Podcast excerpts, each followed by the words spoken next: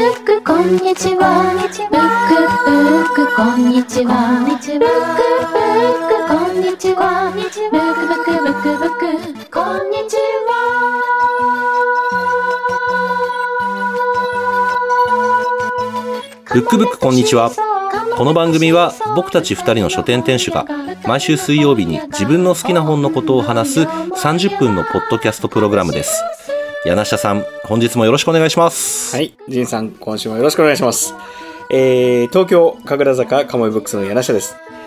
今週ですね、あのー僕らが急にビリヤニを作るのが自分の中で流行り始めまして、はいはいはいはい。濃いめの、まあ、たうん例えばチキンとか、うん、あのうん、チキンカレーを作ってですね、うん、うん、そこうにん。こう茹でた、あの、ジャスミンライスとか、このインディカ米を、こう茹でて、水切ってそこで上に乗っけて蒸すという。へー。作り方であのビリヤニを作るんですけどなんか楽しくってビリヤニばっか作ってますね、それってあの、ええビリヤニの普通の作り方なんですかい、やなんか多分もっと本格的なビリヤニはこううん。あまあでも基本は多分そうだと思うんですけどへー。なんかもうちょっとちゃんとなんかなんかボイルするときにうこん、ううちゃんとスパイス入れたりとかお塩入れたりとかすうるんん、うですけど、ん、うん。まあなんちゃってビリヤニなんですけど、はいはいはなんかこのなんかこう雑な混ぜ方をしてこう濃いとこと薄いとこがこうんうあるっていううんのうんをずっと食い続けるっていう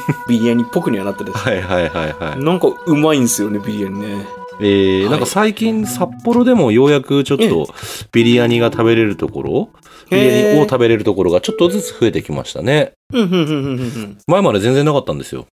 あそうなんですねまあでもうこんこ何23年ですよねビリヤニがなんかお店で出るようになったのってなんか確かにでもそうかもしれない。ねじゃあもちろんあったんでしょうけど、あのうん、なんか目につくようになったの、この2、3、東京でもこの2、3年な気がするな。うんうんうん僕のカレー解像度が低いだけかもしれないですけど、はい。いやーそんなわけでそっ、か家で。まあ、適はい当に作ってるんでね、あの、本格的な人が見たら怒っちゃうかもしれないですけど、うんうんうんまあまあ、これぐらいで、うん炊きたてがうまいんですよね、やっぱりね。へえ。翌日なんかドライカレーみたいなやつになるんで、はいはいはいは。ないんか、やっぱ大量に作っちゃうんですよね、こう、美味しいから。うんうん、あうのん。てか、大量に作った方が美味しくなるような気がして。はいはいはいはいはい。で、翌日はドライカレー、なんかカレーチャーハンみたいな感じにして食べてます、いつも。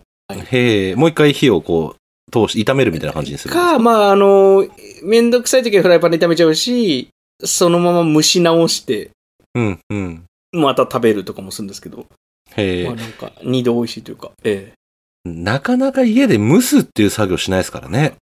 あ、でも僕、蒸すの大好きなんですよ。なんか、ね、蒸したらあの野菜とかも、うん。下ごしらえで蒸したりすると、やっぱりちょっと味逃げなくて美味しいですもんね。あですね。あと、うち、あうの、ん炊飯器がなくて、はいはいはい。あの、飯 後、あの、キャンプとかのあるじゃないですか。はい、野営のスタイルだいやね。いや、ええのさ。で、飯後で米炊くと、 えあれ、こう、自動的に蒸し出し器になるんですよ。あの、温めるとえき。はいはいはい。再加熱というんですかね。うんうん、うん。だから、基本、米はなんか、蒸し直してます、い つも。 あのへえあんまり参考にならないで すね。はい、そんなわけで、という柳下さんですね。はい。はい。えっと、北18条、シーソーブックスジンテリアでございます。今週の北18条、そうですね、あの、ビアガーデンが無事始まりまして、はい。でもね、まだ寒い。あ、へえ、あ、へえ。はい。ま今だあの、僕、はい、今日セーター着てますからね。そ、え、今夜何度ぐらいなんですか札幌って。夜10度台前半ぐらいとかじゃないかな、まだ。そうなんだ。えー、寒いんですよ。だからビアガーデンって言っても、最初ご祝儀的にはまあ友達来てくれたんですけど、夜に。になるとみんな寒い寒いなんつ って、あの かなかなかまだちょっと、でも、ちょっと2日間やってみて、うんあ、これは夏なかなか盛り上がりそうだぞ、みたいな雰囲気がちょっと垣間見えたんで、はい、よあかのーったかななんて思ってる。はシーい。ソーのツイッターとかで、うんうんあうの、ん気になってました。あ、本当ですかいやいい感じですよ、結構。まずあうの、ん芝張りましたよね。ありました。芝張って、なんか棚つってましたよね。なんか、藤棚みたいなはやい、つ。ぶどう棚、あの、ぶどうの棚を、はい、作りました。ぶどうか。はい、そうなんですよ。なんかあの、なんだろうな、あの、オーストラリアのお父ちゃんみたいな DIY してますよね、なんか。その、ちょっと大規模な。んかそうですね、ええなんか、本屋なのっていう感じにはなってるかもしれないですよ。ね。完全にバックヤードになってますもんね。なってます、なってます。ですよね。なんか芝刈り機置いてあってもおかしくないぐらいの。じ芝刈り機譲ってもらいましたあ。やっぱあるんだ。あります。そうだよな。あの面積やろうとしたら、ちょっと芝刈り機ギリギリ欲しいぐらいの大きさありますもんね。そうですね。で、なかなかこう芝の管理が難しく て、本屋の言葉じゃない、それ。なんかね、こう、まず最初結構水をたっぷりあげなきゃいけないんですけど、へーで、こう結構伸びてくるんですよね。えええで、伸びてきたのを短い、日本の芝だったらいいんですけおど、う西洋芝ってやつはあんまりこう刈りすぎるほと、う。あの、枯れちゃうんですよ。へそーの辺の塩梅とか、はあはああの、肥料をまくタイミングと か、その辺が結構今試行錯誤しながら庭をどうキープしていくかっていうのを毎日ちょっと、はい、あの、芝に手を当てて声を聞いてます。知らないの。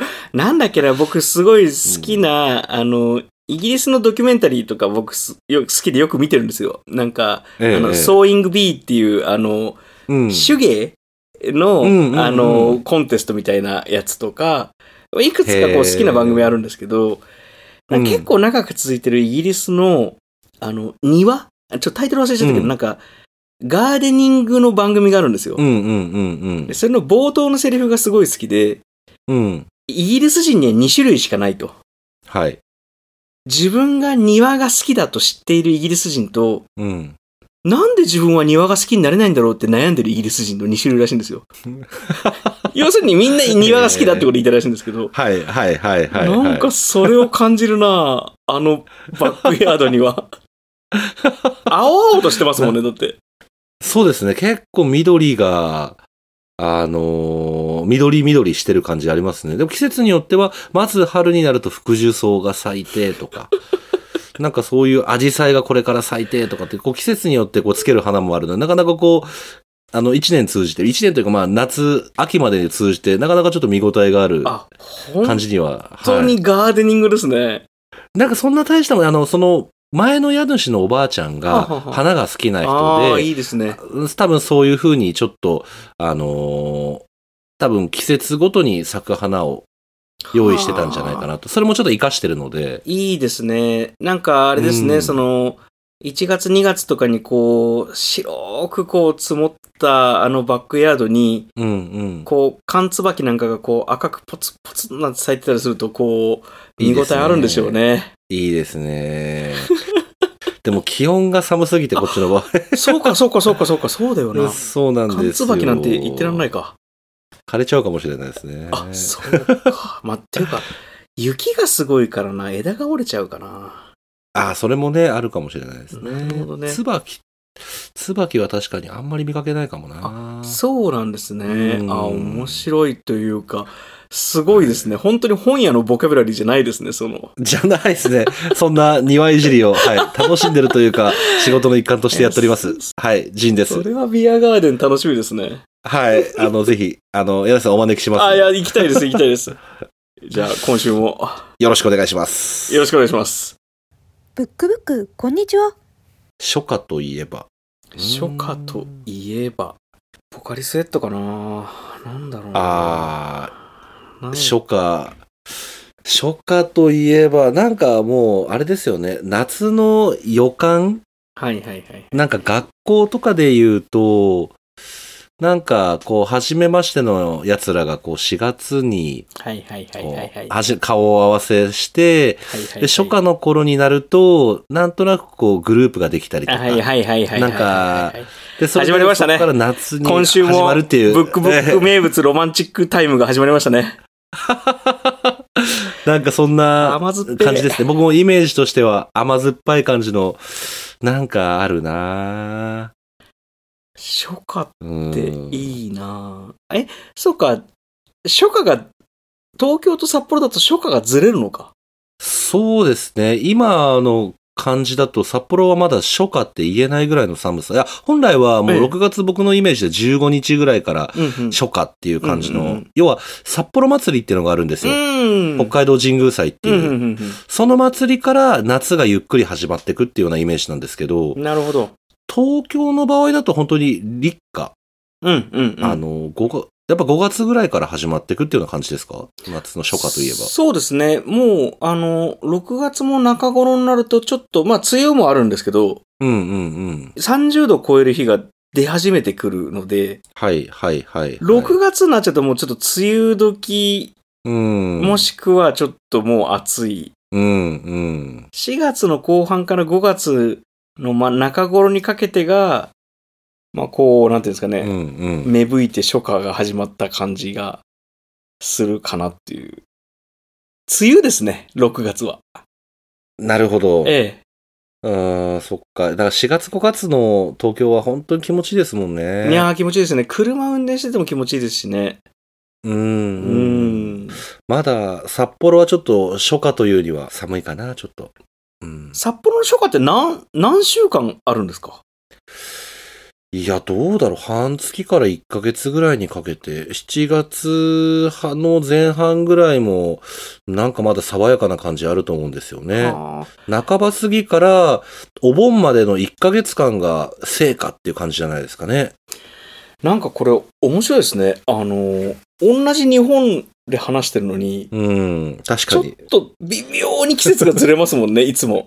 そそうですね。だから、あの、あれですよね。あの、日本の、日本古来の、うん。あの、立秋とか、はいはいはいはい。立冬とかあるじゃないですか。ええ暦。ええなんかそういったものは、なんかちょっと、あんまり僕らが住んでるエリアと当てはまらないっていうことがすごく多い感じがしますよええね。ああ、歳時期、俳句の歳時期とかってずれるんでしょうね、そういう意味では。やっぱそうでしょうね。うん。そっかそっか。あのうんうーん、なんだっけな、あの、卓木の、あのー飛行機を読んだ俳句がありますよね。うんうんうんえーっうんうんと、なんだっけな、正確に引用できるかな。見よ、見よ今日も、かの青空に飛行機の高く飛べろうか。っていほうほうほうう、ほうあの、まあ、僕、卓木すごい好きで、うんうんあの、最初にこの句を、うん。うん。あの青空に飛行機の高く飛べろ、飛べよって読んだ時に、なんかうん僕すごい初夏を感じたんですけど、うんうんうんうんうん。これ、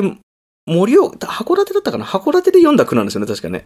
森岡か、へーごめんなさい、ちょっと、確か亡くなる前の年とかだったと思うので、うん多分函館なんですけど、うんうんうん。やっぱちょっとち、ちょっと季節感ずれるんですよ、その。うんうんうんうん。なんでかなと思ったら、やっぱ盛岡とか函館のうん季節感がちょっと東京とずれるからなんだなって、後で気づいて。はいはいはいはい。そっかそっか。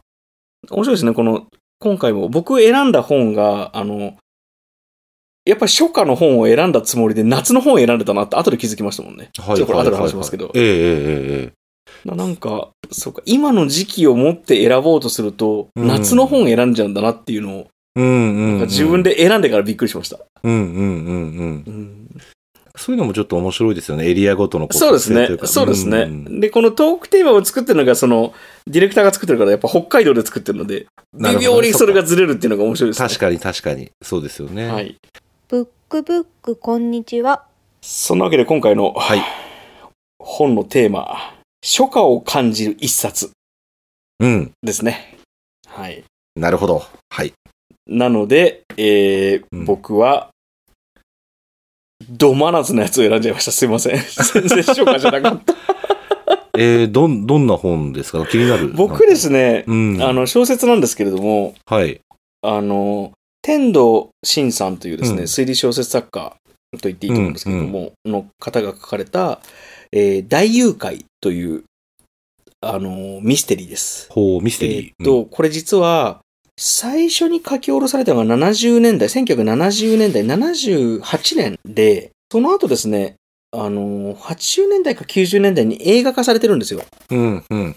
この映画もすごく面白くて、うん、僕最初映画で知ってみたんですけれどうんうんうんも、あ、こんな面白い話があるんだと思って小説読んでみたら、うん、この天童真さんの小説がまた面白くって、へえ。で、この天童さんの本を割と読み漁った時期があったりもしたんですけれども、うん、うん、うん、うん、うん、うんあのー和歌山うん。が舞台なんですね。うん、うん。、で、和歌山の、それこそ山林の、うん、まあ、ほとんどとは言わないですけど、広大な山林を持ってるうん、大地主の家があるんですよ。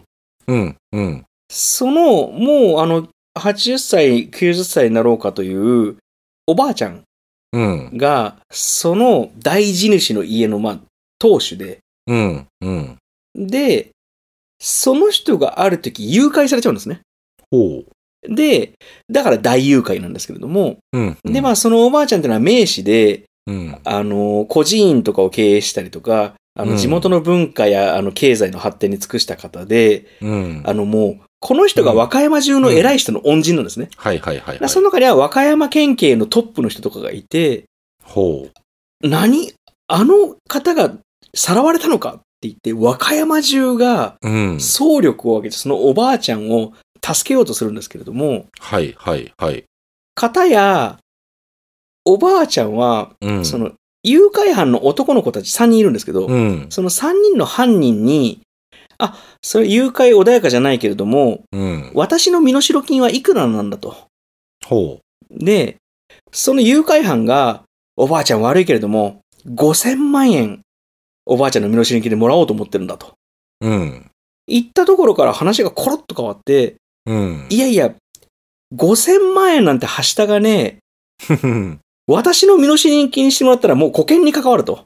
はいはいはい。せめて100億円、うん。せめて100億円身代金取ってもらえると、それ以上はビタ一文まからんって 言って、おばあちゃんが誘拐犯のリーダーになって、ほう。自分の身代金を、その誘拐犯のために、はい。工面し始めるんですよ。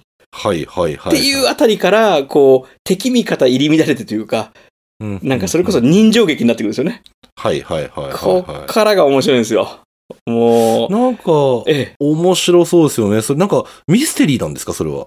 え、ミステリーです。あの、まあ、ミステリーと言ってえも、ーあの、えっと、まあ、犯人最初から分かってるし、うん。ただ、うんあ、の、謎というか、うんいや、100、億円って言ってもそんなお金、うん、まあ、どうやってまず工面するんだとか、うんうんうん。トランク、あの、ジェラルミンケースに、ようやく、まあ、1億円入ったとして、うん。 100億円ってことはそれが100箱あるわけですよ。うんうんうんうん。それはどうやって運ぶんだとか、はいはい。そもそもどうやって受け渡すんだとか、はいはいっ。ていうのが、まあ、このおばあちゃんが格尺としてこう起点を利かして、うん。これがね、ユーモラスなんですよ。この、へーもうなんていうか、殺伐としたとこ一個もなくて、うん、まうあん。なんとかこう、その100億円を受け渡したり、それをこう、なんとかしてこう処理していくっていうのがね、前中半から後半にかけての大山場になってくるんですけど、うん。これが面白いんですよ。いや、面白そう、それは。で、これがその、あの、うん。 7月頃から事件が始まって、まあその誘拐の準備をするのが、うん。あ、の、まさに梅雨が終わり頃の、あの、頃から始まって、うん、 9月とか。かの暑い時にこの事件が起きていくんですけれども、うんうんうん。なんかすごい、夏と紐づいたあの話でもあって、うんうんうんうん。なんか、この時期になると、まあ、映画もね、あの、2018年にちょっとリメイク版のドラマもあるんですけど、これはあのテレビドラマで、うんあの映画版があってですね、うん。あの、、YouTube とかでトレーラーが落ちてたりするので、そのトレーラーも今見ても、あの予告編ですね。なかなか時代かかってていいんですよ。なんか。えーみ早速、ちょっと後で見てみようと思います、それ。いや、ぜひぜひぜひ、うんこれ本当に面白いんで、あの、映画もおすすめですし、まあ、うんこう、小説も、あの、やっぱり、天童先生、あうの、ん達筆で、たあの、達者でいらっしゃるんで、文章も、もう、ぐいぐい読めるんで、へえ。大おすすめですね。ブックブックこんにちはジンさんは何選んだんですかはい、えっと、僕の方はですね、もうか完全にこれイメージの世界なんですけれども、特にこう、文中に初夏の記述がものすごいあるっていうわけじゃないんですけど、うんうんうん。あのー本がですね、山の上ホテル物語という、あ、はい、いいですね。時は新平さんの、はい、著作であられます。あの、白水社から出てる、あの、新書になりますけど、なんかこう、ちょっとこう、お茶の水のあたりって、うんうんうん。なんかこう、まだちょっとうっそうとした緑が街の本当にど真ん中ではあるけれども、うんうんうんうんあ、のーまあ、川沿いっていうのもありますし、ちょっとうんうんこううんなんか少し緑が残ってて、なんかそのこう、木々の、なんて木漏れ日っていうんですかね、それがうんうんギラギラっていう真夏の感じじゃなくて、まだちょっとこうん。いやう、キラキラしてるような、あのー、まあ、だ濁点ついてるかついてないかの違いですけれども、 なんかこう、僕が最初に、あの、職場として働いたのもお茶の水だったので、なんかその、の、春から夏にかけての、なんかこうフレッシュなイメージがなんとなくあるんですよね。ああ、わかります、ね。で、それで、で、ここの山の上ホテルで、あのー新入社員の歓迎会やってもらったっていうことも、非常に記憶があってですね。いいですね。そうなんです。そういう思い出いもやー相まって、この本をちょっとチョイスさせてもらいました。いいですね。あのーうん。ちょうど本当に今日、あの、駿河台下の交差点から、うんうん。はいはいはい。あの、お茶の水の方にこうずっと坂上がってった、その左手にあるじゃないですか、山の上ホテル。はいはい、あります。で、なんか間が悪くて、その、お茶の水のあたりが工事してたんで、うんうん。ちょうど左に曲がって、あの、お茶の水、あ、お茶の水じゃない、あの、山の上ホテルの、うんあ、の、正面登る坂あるじゃないですか。はいはいはい。。ちょうど僕あそこ登ってたんですよおお、そうですか。そうで、あの、おっしゃる通り、あの、明治大学のすぐ脇の、なんかちっちゃな公園とかにやっぱりまだ木がいっぱいあって、うんうんうんうん。あの、ジンさんが歓迎会やったのって、アネックスの方ですか本館の方ですかえっ、と、アネックスですね。そうでね、アネックスが今なくなっちゃったんですよ。なんか、それはあの、ニュースで知りました。あ、そうそうそう。うんで、あの、まあ、だいぶ前から結構何年もその柵ができて、うんなんかまあ、単純にちょっと建物が古くなったので、うんうんうんあ、の、老朽化もあってっていうのもあるんですけど、うんうん。なんか昔あのアネックスの入り口のところにこのガラスのショーケースがあっうんて、うん。その山の上ホテルゆかりの本がずらーっと並んでたんですようんうね。んうんうんうんうん。で、その中に山の上ホテル物語もちゃんとこう、見開きでこう山の上ホテルが書いてあるところをこう、付箋貼っはいはいてはい丁寧にうん。あって、あ、山の上ホテルっぽいなと思いながら、いや、これ本そろ当そろに、あの、柳さん、この本の中に出てくるんですけど、ええあの、昔、この社長の吉田さん、あの、はいっていう方がですね、あの、まあ、社員の方を連れ、写真を撮る方をですね、一緒にこう、うんつ一緒に連れて、あの、うんジンを出してるんですよね。へそうえ。リトルプレスを作って出してて、あの、秋山さんっていう、あの、方かなと一緒に、ええこう、従えて、二人でヨーロッパの、あの、ホテルをいろいろ回るっていう、あの、それもまた、ちょっとかっこいいんですよ。なんかこの、タイトルがですね、ええあの、いホテル屋の見たヨーロッパのホテルっていあう、いいですね。なんかこう、いいでしょう。職人気質というか。ええそれ見たいな。そう今、現物あんのかなこれ。ね、僕もね、いろいろね、探してみたんですよ。あのー、ええヤフオクとか、そういったところで、ええ古本で流れてないが全然出てこなくてですね。うーん。これどうにかちょっと中開いて見てみたいんですけど、自分のことをこのホテル屋って呼ぶ感じだったりとか、いや、いいですね。なんかちょっとこう、ね、いいんですよね。ここの本はなんか本当に、社員の方々、一人一人、お一人お一人のこう顔が見えるというか、なんかそういうホテルっていうと、まあ、うちはゲストハウスだから、あの、もうちょっとぐっとこう、かなり小規模ですけれど、うんホテル、で一人一人のスタッフの名前が出て、顔が見えるような描写があってっていうのは、なかなか、あの、山の上ホテルならではなんじゃないかなっていう気も、あと、いやおあ泊まってるお客さんそうのですね顔とかもですね、作家さんとか、うん、うん、うんなんかこう、ぐっと心をつかまれる。まあ、こうありたいって、あの、広く言えば宿業として、まあ、はいはいはい心意気のどっかで、まあ、こうありたいっていうのをちょっとこう思わせてくれる本でもあるというか。いやーあの、その本館の方に、うんうんあの、バーノンノンっていう、うんうんうんうん。そ、の、バーがあるじゃないですか。はいはいはいあの天ぷら山の上のすぐ隣とういいんまうすか、んうん。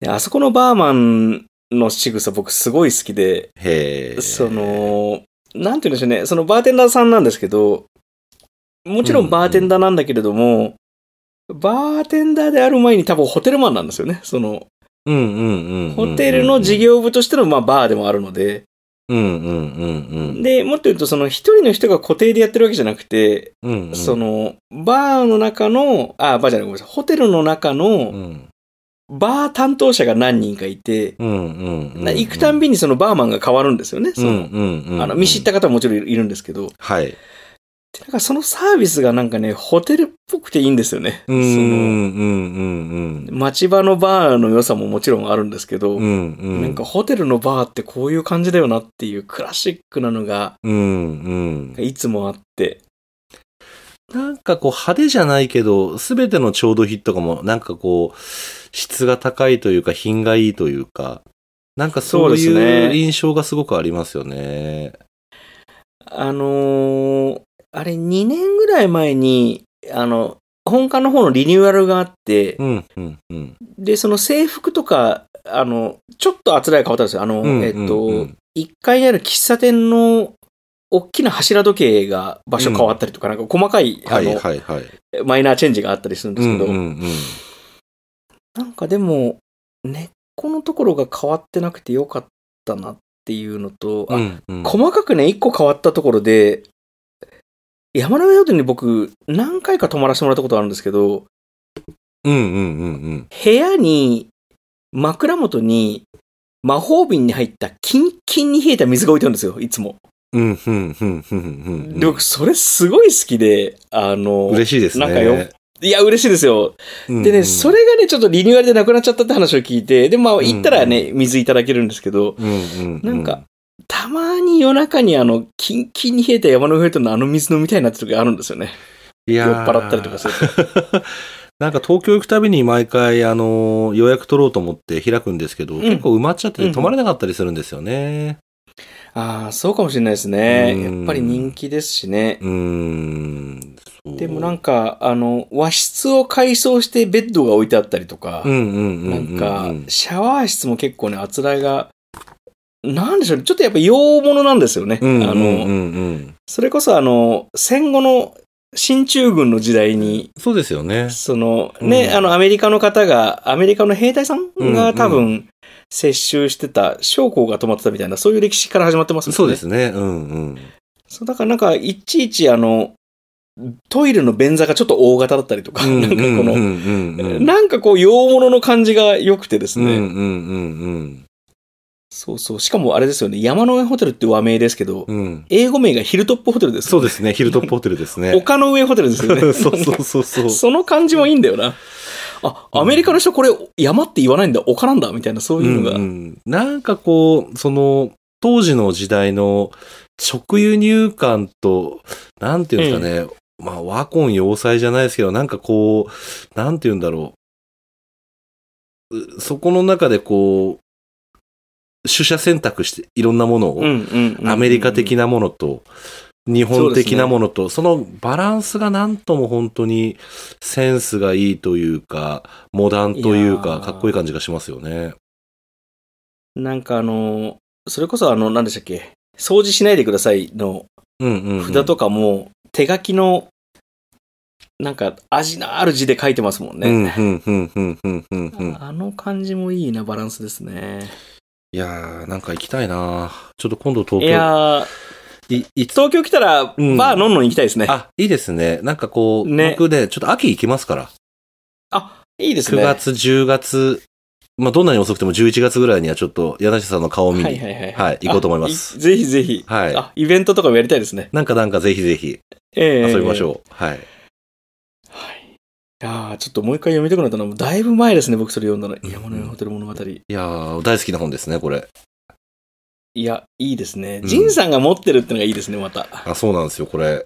なんかね、これね、でも僕ね、や、宿始めたタイミングで、なんかこう、指針となる本ないかなと思って、それで、あの、ちょっと手に取って、あの、感銘を受けたというか、あ、なんかこんな、まあ、うちは全然もっとラフなゲストハウスですけど、いえいえいえなかっこいいなーっていうのはちょっとやっぱり読んで、ちょっと一つのこう指針となってる本というか。うん僕もあんまり詳しくないですけど、あの、帝国ホテルのシェフの方とかが書いた本とかはありますけど、うんうんうんうんうんホテルの人が、ホテルマンが書いたホテルそのものの本って、実はあんまりないのうかん。なないと思うんですよね。だから、この、さっきちょっとこの本の中に出てくる、その、ええジンそのジンを作るっていうのがいいじゃないですか。いや、いいですね。うん。本当にう。ん、なんか俺らとやってること変わんないじゃんみたいな。 確かに。ういや、やっぱりインディペンデントですよ。ん、なんかそういうのがかっこいいなって思わせますね、本当に。確かに。えーそれ読んでみたいな。ちょっと、今度、山の上ホテル行ったら聞いてみようかな。ねえ、どこかこう、なんか手に取って触ってみたいなと思いますね。なんかあの、最近ちょっと不思議なゆかりがあって、うんうんうん。あのー山の上ホテルを舞台にした、うん。まあ、YouTube とかで公開されてるネットドラマうん。の、その、台本にちょっと関わる機会があったんですよ。うん、うん、うん。で、当然撮影場所が山の上ホテルなので、うん、うんその撮影とかの時に僕もちょっと寄らせてもらったんですけど、はいはいはい。なんかちょっと不思議なご縁が山の上ホテルとあって、うーん。ちょっと今度あったら聞いてみよう。ちょっと、このさっき言ったあの、ホテル屋の見たヨーロッパのホテル、ぜひちょっと僕えもえ情報を知りたいので、なんか、ですね。はい、教えてください、、はいろいろ。多分原本あると思うんですよね。館内のどっかにホ。テルにはありそうですね。ですようね。ん。もうなんか中読みたいから、ちょっとコピー写真撮らせてくれみたいなぐらいでもいいので、ちょっとぜひ読んでみたいですね。うん、うん、うん。いやー、夏、いいですね、初夏。いいですね。初夏、夏。はい。うんブックブック、こんにちは。じゃあ告知の時間ということで、はい。あの、僕の方からじゃあ、ビアガーデンですか、はい、ビアガーデンよろしくお願いし ます。えっと、毎週、土日祝日の、えー夕方4時から夜の10時まで。ただし、イベントのある日は時間帯が変わることもございますという感うじです。ん。春屋のフードも外でおつまみとして食べれる。ああ、それいいですね。はい。樽も毎週変わります。へえ。はい。えっと、クラフトビールとかなんですかクラフトビールです。素晴らしい。毎週週替わりでいろんなもの出しますので、ぜひぜひ、あ、素晴らしい。地域の方はお越しいただければと思っております。そうですね。うん新名所が一つできましたね。ね北側でビアガーデンやってるところないんで、ぜひぜひという感じです。ああ、確かに。うん。なんか、提灯とかかかってるんですかえっとね、あのー電球こうぶら下げて、ああ、はいはいはいはい。いい雰囲気をちょっと作ってますので、いや、やがてそれがこう、春屋さんの隣ぐらいまで出てきたりするのかなだんだんこう、で、席が増えてきてね、ですね。奥と道路にまではみ出しそうオて。クトーバーフェストなんて始めちゃって、なんか。いいいですね。。矢田さんの、なんかありますでしょうか えーっとですね、えーっと、第三玉の湯。あ、何にもないです。すいませんいや、そう玉の湯が気になるな、なんか。 第三、はい、第三玉の湯というですね、はいあの、神楽坂に、昔はね、4つぐらいあったんですけど、今、うんうん銭湯が2つありまして、はいはいはいはい。一1つが熱海湯、はい。 1つが第三玉の湯って言うんですけど、うーん。第三玉の湯のサウナに行きたくなったっていう話 です。つまり、告知ではない です。いい銭湯なんですよ。えー、いや、柳下さんにはね、ちょいちょいあの、東京行った際には銭湯連れてってもらってるんで、確かによく行きますよね、。よく行ってますすね。札幌でも連れてってもらったもんな。行きましょう、また。はい、また行きましょう。はい。ブックブック、こんにちは。えー聞いてくれてありがとうございました。このプログラムは毎週僕らのお店の定休日、水曜日に更新されます。ぜひ、Spotify のフォローもよろしくお願いします。えー Twitter と Instagram も用意しているので、覗いてみてください。ID は、ブックハローブックです。えーそして、皆さんからのお便りもお待ちしております。Google フォームを用意しておりますので、概要欄をご確認ください。 SNS での投稿もお待ちしております。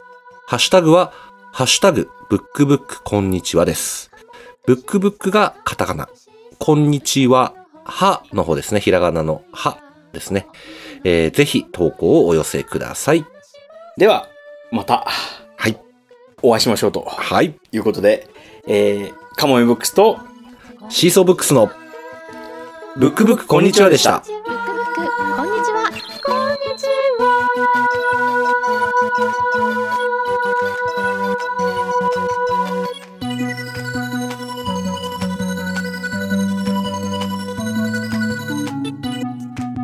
ブックブックこんにちはは札幌北18条のシーソーブックス陣照也と東京神楽坂のかもめブックス柳下恭平2人の書店店主が毎週水曜日に自分の好きな本のことを話すポッドキャストプログラムです。ブックブックこんにちは。